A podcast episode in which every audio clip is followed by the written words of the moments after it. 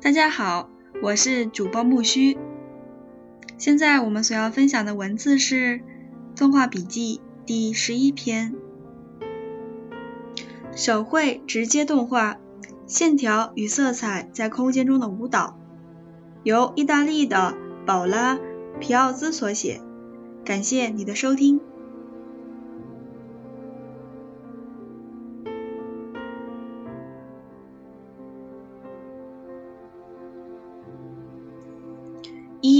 从一连串的空白纸上可以创造出一个不可思议的世界。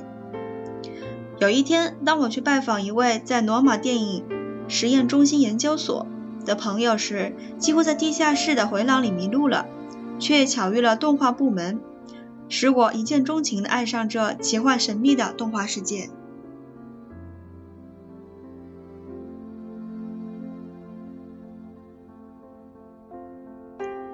当时教动画的吉里奥·吉安里尼以呃《La Gazzetta》一一片成名，于1968-65年获得奥斯卡提名。他同时也是动画系的主任，给我们看了他的另一部作品《X Cheaters》。这部影片完全是基于音乐节奏，仿佛就是一份色彩缤纷的乐谱。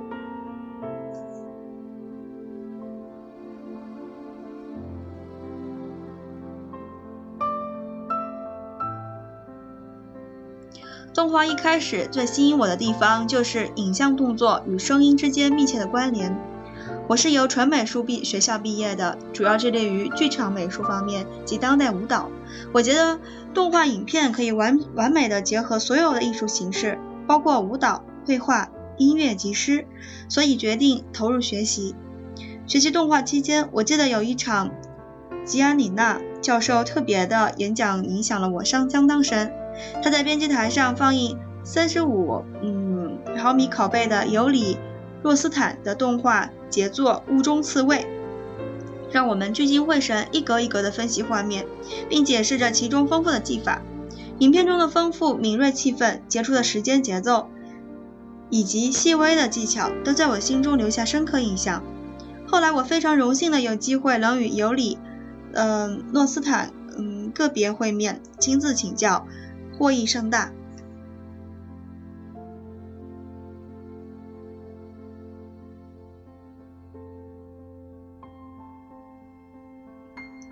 我对手绘动画的热爱，其实是在看贝克的影片，特别是《摇椅》。《摇椅》中的线条流畅感、流动感以及直述的人，里面美丽的视觉叙述法和极端精确的呃图画，我认为这些影片是充满叙叙情风格。抒情风格的伟大杰作。我有机会就近欣赏贝克的作品，是在数年前昂西动画电影节时，正好有个他个人的展览，借此特别展出的机会，体会领会到他的绘画技巧以及每一格画面里的盎然生气。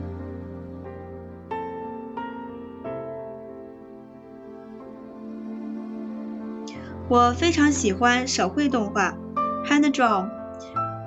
因为它对我而言是很好的挑战。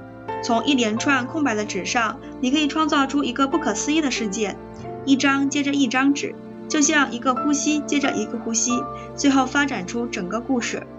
线条可以出现或消失在一格画面中，也可以穿越画面与其他的线条结合而产生另一种韵律。一切非常的自由，就是它单纯的美感。你可以直接，你可以使用直接。的方法制作动画，这是比较直觉性的方法，会得到非常自然流畅的效果。或者选择直接跳位，pose to pose，这是比较主控性的方法，可以较容易的完成有计划或架构清楚的动画。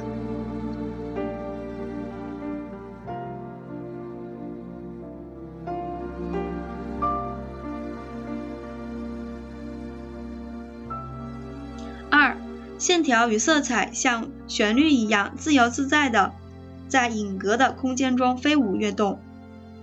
但若是你想要在有计划与随性创作之间得到平衡与乐趣，那么最好的结合两种方式。这也正是嗯理查德·威廉斯姆的选择与建议。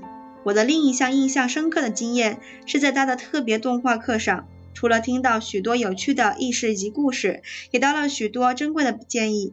他的确是一位才华横溢的动画大师。我最喜欢的动画家之一还包括了卡洛琳·利夫，他非常深刻又深具意义的作品——精致的玻璃彩绘动画作品《街道》（The Street），影响我极深。更震撼了我的是他影片中仿真摄影机动画嗯运动的画面，包括各种无法预期的创新视觉融接效果。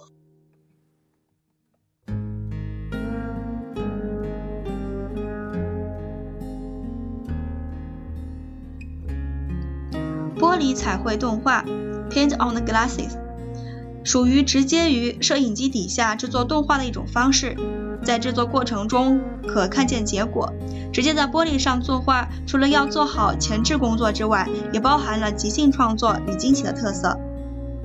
如果在手绘动画当中，我们投于投入于柔软线条、旋律的流动中，或在直接于嗯玻璃的做动画中，我们会沉迷于迷人的色彩交错里。质地的移动创造了生动的效果，而这种特殊的颜色震动会在观众的情感深处共鸣。这种方式的动画动作是直接由笔刷或手指一笔一笔的创造出的惊讶与新鲜感。提到玻璃彩绘动画，就不能不想到佩特洛夫的杰作《母牛》和《美人鱼》，两篇掌握了精湛高水平的技巧。制作动画短片就像一首视觉澎湃的诗，没有其他的方法比得上手绘及直接绘画方式创作的动画。它可以让线条和色彩像旋律一样自由地在影格的空中、空间之间飞舞跃动，这也是他们使我乐在其中的原因。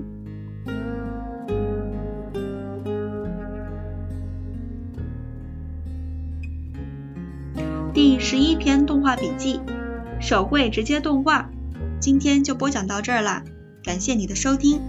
下一篇我们所要分享的文字是。第十二篇动画笔记：沙堆中的创意。文字来自于瑞士的纳格安索吉。感谢你的收听，我们下期再见，谢谢。